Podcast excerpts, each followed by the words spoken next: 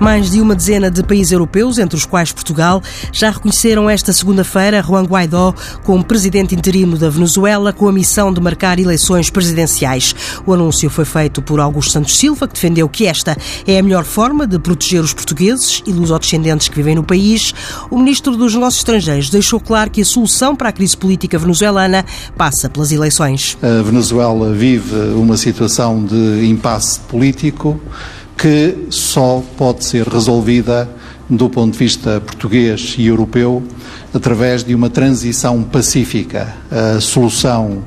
para a crise política venezuelana nem pode ser uma confrontação interna, nem pode ser uma intervenção externa. E, portanto, tem de ser uma transição política, pacífica, a qual se pode fazer e deve fazer através de eleições eh, presidenciais. Augusto Santos Silva garantiu que a Portugal não interessa quem será o próximo presidente, o importante é que seja o povo venezuelano a fazer a escolha de forma justa. O ministro dos Negócios Estrangeiros diz que foi isso que não aconteceu no processo eleitoral de maio do ano passado. O grupo de trabalho internacional, que entretanto foi criado, tem três meses para ajudar à transição pacífica e à realização de eleições presidenciais. A Constituição venezuelana prevê, no entanto, que a convocação dessas eleições se faça num prazo de apenas 30 dias. Este prazo pode ser um problema por causa do braço de ferro entre Maduro e Guaidó. Mas a secretária de Estado adjunta dos Estados Unidos, responsável pelos assuntos do hemisfério ocidental,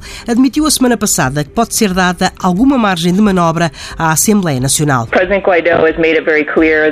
O presidente Guaidó já disse claramente que ele e a Assembleia Nacional vão respeitar a Constituição. As decisões que vão ser tomadas nestes 30 dias são da exclusiva responsabilidade dos novos responsáveis. Eles já garantiram que vão convocar eleições, mas acho que é claro que elas só podem acontecer quando houver condições para serem livres e justas com observadores internacionais e com a participação de todas as fações venezuelanas.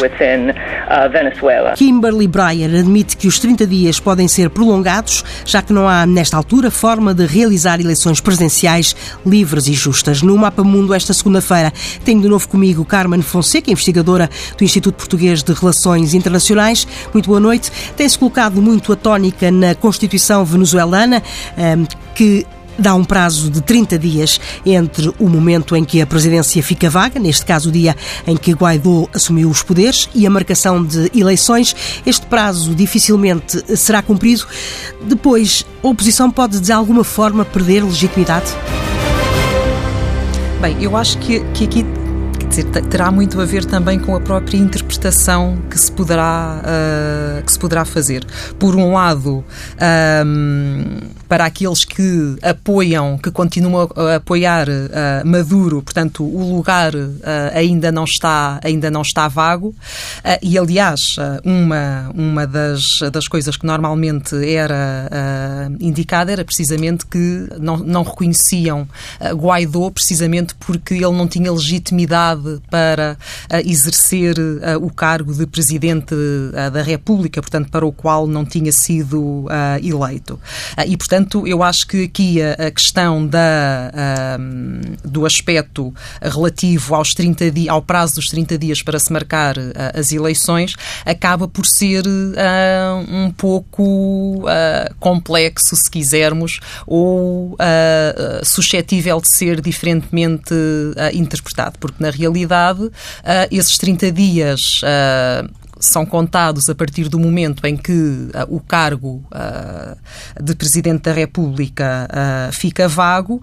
e, por um lado, Nicolás Maduro ainda não prescindiu do, seu, do seu cargo de, de Presidente da, da, República. E, portanto, a contagem desses 30 dias poderá ficar um pouco dependente da forma como se interprete se efetivamente o cargo já está vago ou se apenas uh, quando e se Maduro renunciar, se é que isso alguma vez vai acontecer, uh, ao cargo de Presidente da República, se possam uh, começar a contar esses, esses 30 dias. Portanto, eu acho que interpretar a questão da legitimidade de, da autoproclamação, por assim dizer, de Guaidó apenas ou, ou, maioritariamente por essa perspectiva pode ser um bocadinho também contraditório, se quisermos porque, um, obviamente, que a autoproclamação de, de Guaidó como, como presidente, como próprio, a própria designação indica, é, é uma autoproclamação, portanto, ele não, não, não foi eleito para aquele cargo, embora naturalmente ele reclame a realização de, de eleições precisamente para que se possa eleger um uh, uh, de forma democrática, que aliás uh, era também, e se pensarmos até, ou se olharmos um pouco mais, mais para trás, a própria eleição, de, a última eleição de Nicolás Maduro também já deixou um bocadinho em aberto esta questão da legitimidade e, portanto, própria, as próprias reações políticas da comunidade internacional um, surgiram não apenas agora nestes últimos meses, neste último mês com a tomada de posse de, ah, de Maduro, mas também logo uh, em maio, quando uh, tiveram lugar uh, as últimas eleições presidenciais, que tiveram a maior abstenção de sempre, portanto, em que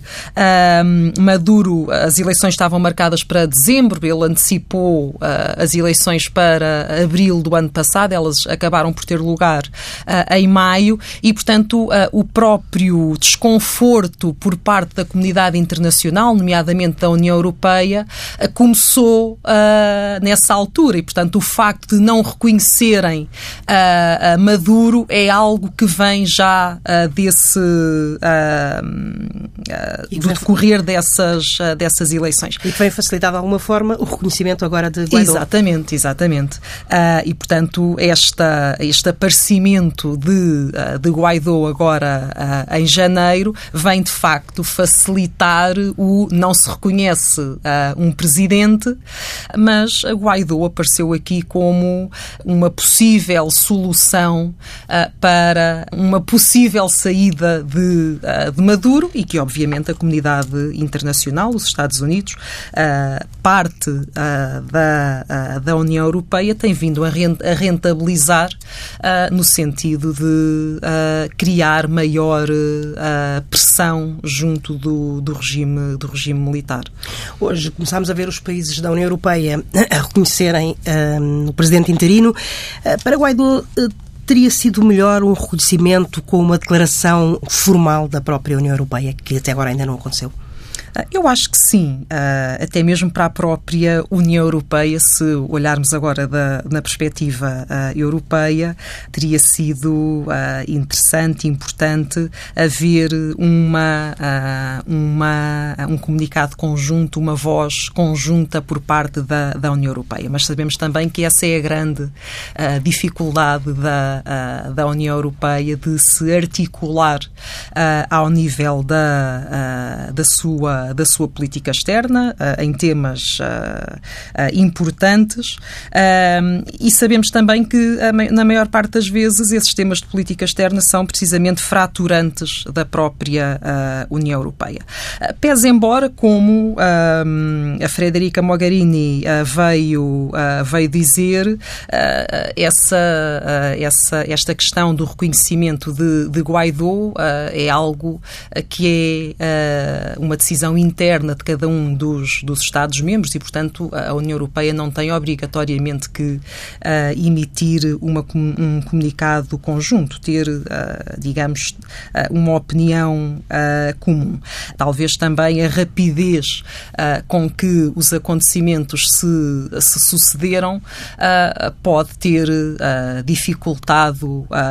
o encontrar um consenso dentro da, da União Europeia. A União Europeia criou já a semana passada um grupo internacional de contacto uh, para nos próximos três meses tentar um consenso em torno desta crise uh, e conseguir a marcação de eleições. Este prazo de três meses mostra que uh, os europeus não estão muito otimistas quanto à resolução desta crise. Acreditam que esta vai ser uma crise longa? Eu acho que, que esse prazo, uh, obviamente que uh, era preferível termos uma data exata para a realização das, das eleições, uh, mas eu acho que esse prazo demonstra também o estado em que a própria Venezuela está e a percepção que os países têm, têm desse, dessa, mesma, dessa mesma situação. Portanto, o ponto em que a Venezuela se encontra é de tal forma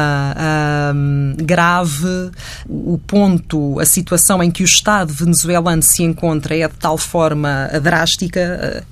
digamos assim, que a própria realização de, eh, de eleições vai exigir que uh, se consiga uh, encontrar uh, alguns elementos necessários para que essas eleições possam decorrer da forma mais democrática, pacífica e tudo mais.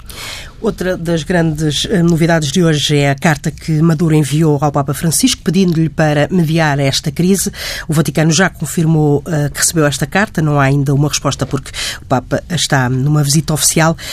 Isto pode indicar uma abertura de, de, de Maduro para um, um diálogo um, mais construtivo do que apenas o dizer a Guaidó que quer conversar com ele? Ah, sim, de facto, um, pode ser um sinal uh, interessante, um sinal de alguma abertura por parte de Maduro. Uh, ele até aqui uh, negava até qualquer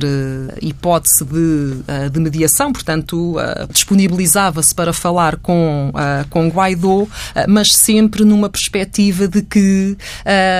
ele era um jovem, portanto, que irreverente, digamos assim, e que, portanto,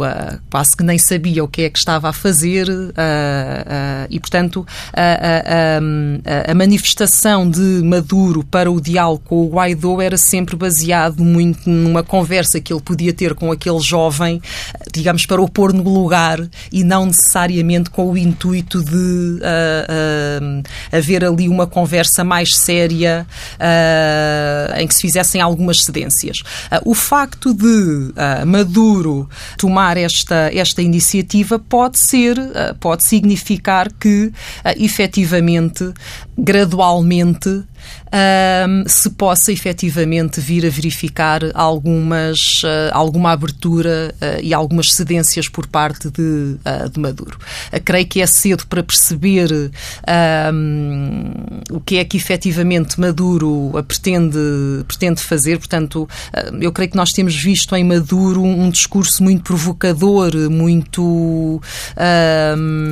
que, é, que tem sido, aliás, a, a, sua, a sua forma de estar ao longo destes anos, mas mesmo uh, com relação com, uh, com os Estados Unidos, com a própria União Europeia. Portanto, o seu discurso é sempre bastante, uh, bastante provocador, até mesmo quando ele dizia que, creio que neste fim de semana, quando ele dizia que aquilo que vamos fazer é marcar as eleições, mas são as eleições para a Assembleia Nacional. Portanto, é, é como que não levar a sério aquilo que está, aquilo que está a acontecer. Uh, ao aceitar esta e ao propor, inclusivamente, esta, uh, esta mediação, uh, talvez esteja a começar a dar alguma importância uh, àquilo que está a acontecer e, portanto, agora teremos que aguardar para perceber qual será o rumo que, que isto vai, vai tomar. Os grandes apoiantes de, de, de Maduro são a Rússia e a China. Este fim de semana, Pequim um, afirmou que espera continuar a trabalhar com Caracas, seja qual for a evolução da atual situação. Isto sugere, de alguma forma, que a China poderá estar a preparar um, ou estar pronta para um futuro da Venezuela sem Maduro? Eu acho que sim. Uh, aliás, eu creio que, uh, e dado uh, a presença que a China tinha, na, tinha e tem, tem na, na Venezuela, eu creio que a China poderá continuar a estar presente na, na Venezuela. Aliás, o próprio Guaidó também já disse que está disposto a, a, a cumprir com tudo aquilo aquilo que, com todos os, os, os acordos que no âmbito da parceria entre a Venezuela e, e a China. e, portanto, eu creio que, inclusivamente, num cenário otimista e positivo, se efetivamente se verificar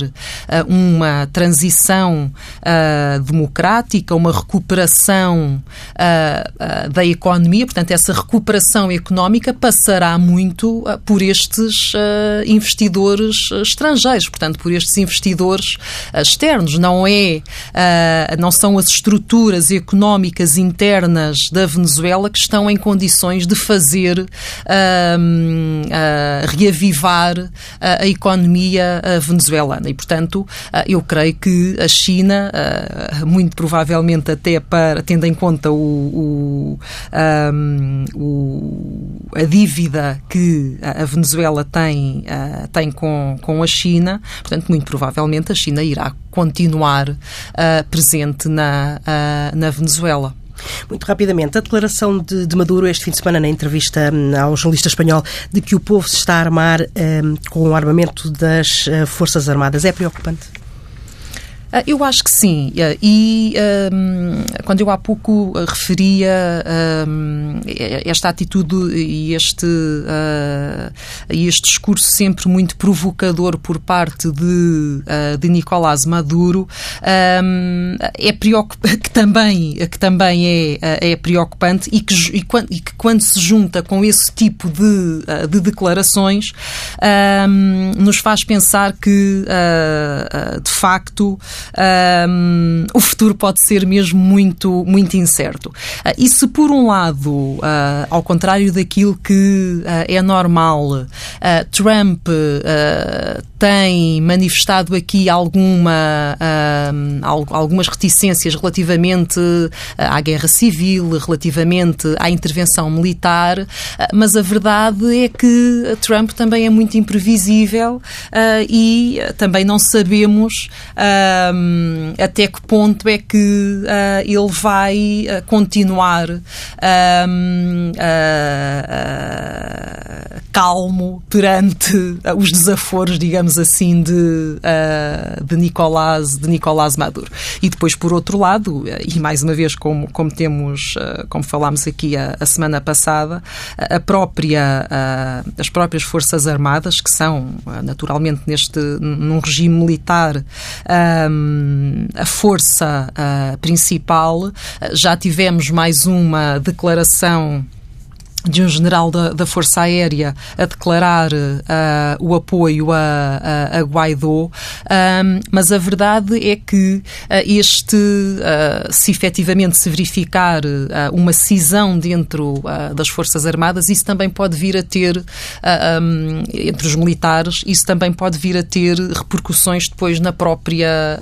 na própria sociedade, na própria população e pode inclusivamente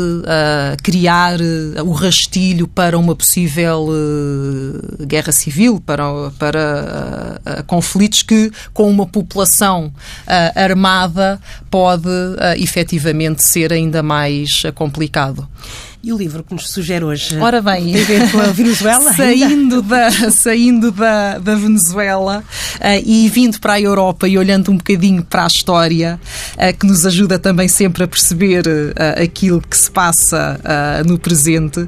eu encontrei aqui um livro de Dylan Riley, que é um professor de Sociologia em Berkeley, e o livro chama-se The Civic Foundations of Fascism in Europe, em que ele vai estudar três casos, Itália, Espanha e Roménia, e basicamente aquilo que Riley defende é como é que se pode uh, entender a evolução do fascismo uh, na Europa, tendo estes três casos como base, que para entender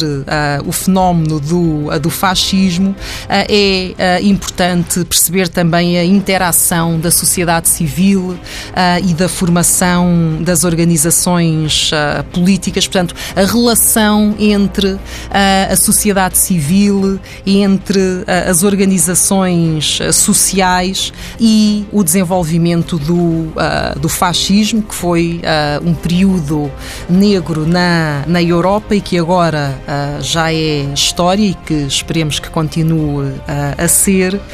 e, portanto, pensando que na Venezuela também aquilo que se espera será um futuro mais positivo. A Venezuela a marcar mais esta edição do Mapa Mundo. Voltamos para a semana. O Mapa Mundo é uma parceria da TSF com o Instituto Português de Relações Internacionais.